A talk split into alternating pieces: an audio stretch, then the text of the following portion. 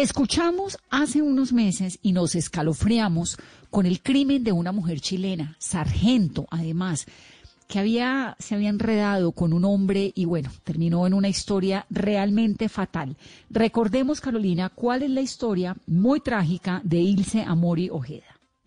Vanessa, todo empezó el 26 de abril del año pasado cuando la Policía Metropolitana de Bucaramanga llegó hasta la vereda Puerto Chuelo, esto en el municipio de Río Negro, Santander, donde encontraron restos óseos calcinados de la exargento chilena Ilse Ojeda.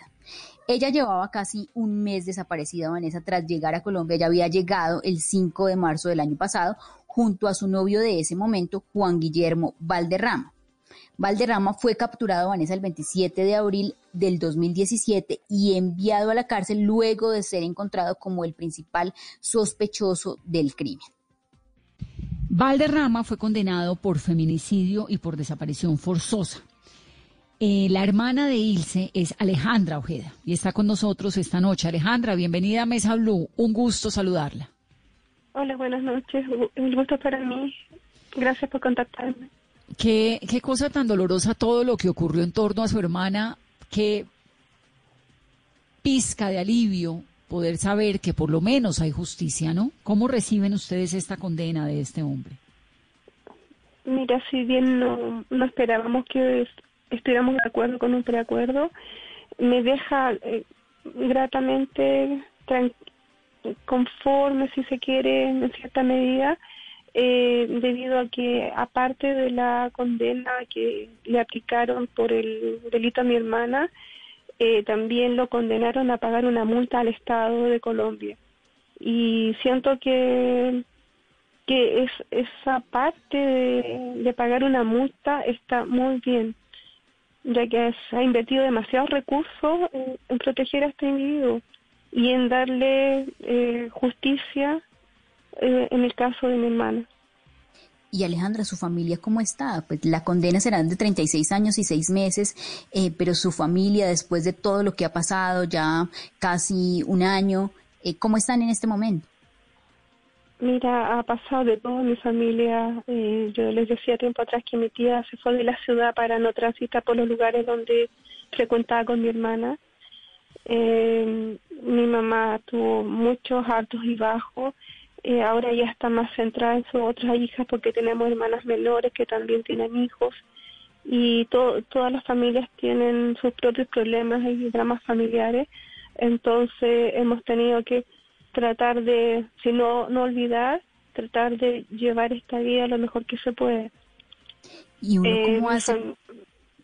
Mi, familia ahora, mi tía me llamó hace un rato y una de mis tías y, y está como un, tanto conforme porque ella piensa que los 36 años y medio son cadena efectiva.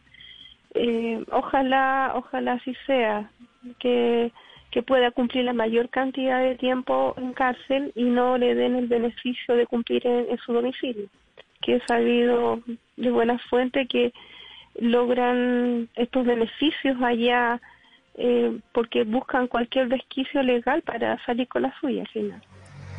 ¿Y uno cómo, Alejandra, puede recuperarse de un dolor tan profundo? Es muy, muy difícil.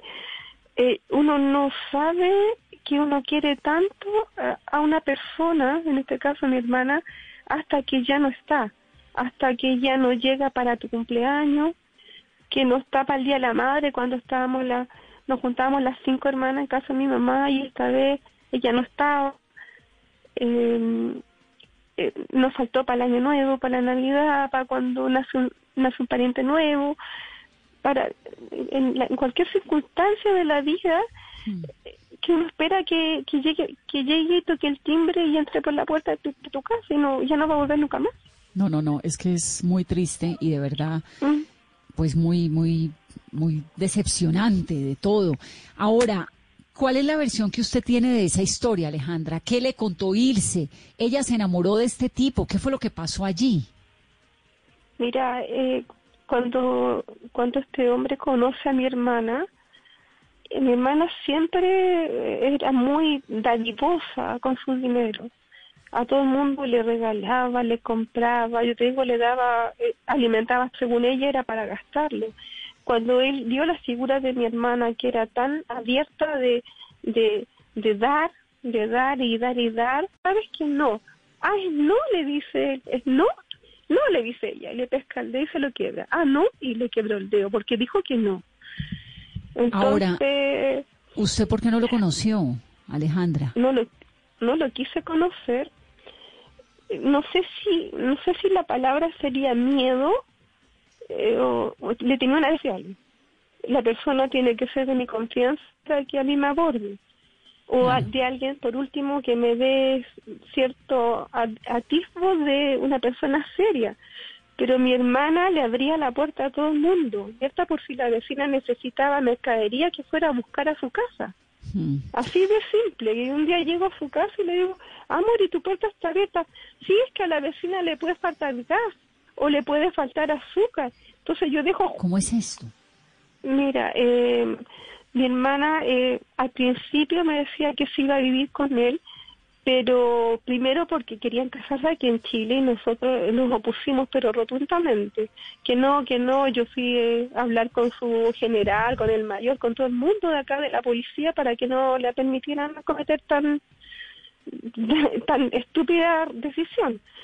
El tema es que cuando él se entera de que mi hermana tiene este dinero que puede sacar, una vez que pida la baja, que salga retiro de la institución de carabineros, él empieza a decir que podrían poner un negocio, que podrían poner un restaurante de comida chilena, y mi hermana le encantaba cocinar, eh, y, y además que el cambio monetario les favorecía montones, porque acá eh, 100 millones de pesos colombianos para Chile son 20 millones, entonces decía, claro, con menos inversión yo puedo tener un restaurante bien elegante y donde puedo ofertar mis platos ricos porque iban a ser tipo gourmet. No iba a ser un restaurante común, quería hacer un restaurante bien bonito. Era el sueño y de entonces ella. ¿Cuánto, bajo eso se, dejó llevar. ¿Mm? ¿Cuánta plata tenía ella permiso para sacar? ¿Cuánto alcanzó a retirar ese dinero? ¿Cuánto fue? Mira, eran 100 millones de pesos colombianos lo que llevó y durante el, durante el año que él estuvo allá, eh, mi hermana mandaba 300 mil pesos chilenos, que son mil, eh, un millón y medio más o menos mensuales, les mandaba a él de pesos con una propiedad que él tenía, según él, a su nombre. Parece que la puso a nombre de alguien más porque en este momento él no tiene nada a su nombre. Como que ¿sabes lo que sucede? Todo el mundo me dice lo mismo, que como una persona que es policía, que, que es preparada y todo, ¿sabes lo que pasa? Es que cuando uno entra a la, a la institución de carabineros, mi hermana tenía un grado sargento, pero fue ascendiendo y entró de carabinero raso, sin grado, y fue ascendiendo con el tiempo a llegar a sargento.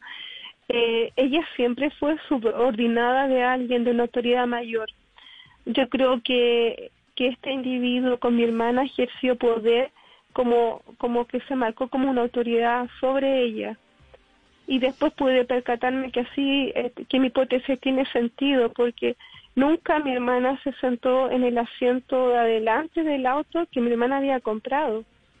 Y siempre la tiró atrás, como que era de menor categoría, como denigrando, no sé si porque fuera mujer o, o porque eh, porque de, él hacía burlas de mi hermana de que era una vieja. La Historia de su hermana, ella estuvo casada antes, tenía hijos, tenía... Eh, ¿Qué pasaba en la vida de ella? Mi, mi hermana era una... tenía 17, 18 años, una niña, mi hermana era hermosa, ojos verdes, pero no sé si has visto alguna foto que sale en la redes claro que la he visto, sí. Mi hermana tenía unos ojos verdes preciosos. La evidencia de un pasado bellísimo. Sí, tenía unos labios súper carnosos, cintura era 90, 60, 90 de verdad, a, a los 18 años bien pechugona, de hecho se embarazó del hijo mayor como a los 18 años y los hombres paraban a, tirarle la bocina del auto igual porque era regia, estupenda. Y bueno, tuvo los dos niños sin casarse y convivió con el papá de los niños hasta que la relación de ellos no llegó a buen puerto porque también él, no era para ella. y mi hermana decide entrar a la institución de carabineros y en ese momento el papá se queda con los niños un, un buen tiempo y mi hermana era una mamá igual presente, iba donde ellos, corría con todos los gastos de lo que era de, de pie a cabeza, uniforme, le pagaba club deportivo al hijo mayor, le todo, hasta le compró un auto a su hijo mayor. Entonces siempre pendiente de darle a todo, a, su hijo la mayor cantidad de cosas, regalonearlos, traerlos a su, a su alero. Eh, concretó uno porque el, uno de los novios, muy lindo, una persona linda por dentro y por fuera, él tenía un hijo en otra ciudad y mi hermana le dijo, quédate con la mamá de tu hijo, ese niño va a sufrir y yo no quiero que le pase lo que le pasa a mi hijo, que él está con los dos papás. Y ella dio un paso al lado y, y fue súper eh, eh, amable, si se quiere, y, y, decir, quédate con la mamá de tu hijo. Ese novio, ese novio que yo te estoy hablando ahora, eh, estuvo en el funeral de mi hermana. Y fue tan emotivo porque llegó vestido entero de negro con una rosa roja y yo quedé súper súper admirada. Y me dijo que toda la vida había querido a mi hermana que nunca la había dejado de querer. No pues es que era una mujer muy buena. bonito. Uno cree que a la gente buena no le pasan cosas malas y fíjese lo mal que que terminó su hermana qué tristeza y además eh, pues a nombre decir Alejandra para uno como colombiano es una vergüenza que esto haya ocurrido con un compatriota de uno. La verdad que qué vergüenza, que qué dolor, que qué disculpa se le puede dar a esto, ¿no? Y queríamos hablar con usted, escuchar un poco esta historia, sobre todo para que nos quede en la memoria, porque esto es un feminicidio, somos mujeres y las mujeres estamos ahí en unas condiciones muy vulnerables, aquí, en Chile, en el planeta entero. Así que gracias por la generosidad y por dejarnos esculcar un poquito hoy su pasado y el de su hermana.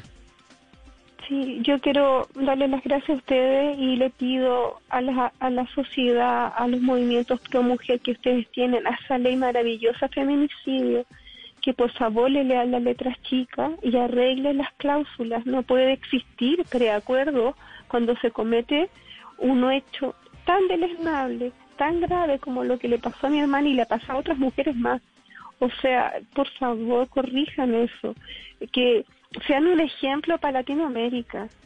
Usted, yo quedé admirada con la ley de feminicidio, pero necesita una reforma, una reforma eh, en, de fondo, en el sentido de que ninguna mujer puede ser vulnerada, nunca más.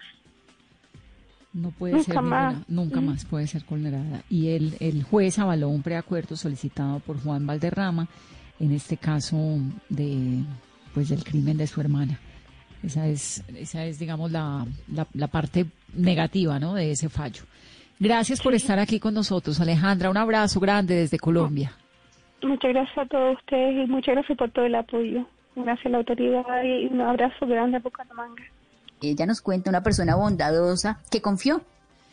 No, pues se enamoró. Es que eso es lo que pasa, pues cuando una mujer enamorada cuando una mujer se enamora pasa de todo, pasan cosas buenas, pasa esto, que no tiene por qué pasar, pero la verdad es que fue, es, espantoso esa historia. Yo no dejo de aterrarme y de avergonzarme además, como colombiana, que un compatriota de uno sea capaz de hacer algo como lo que este hombre hizo. Muy, muy triste.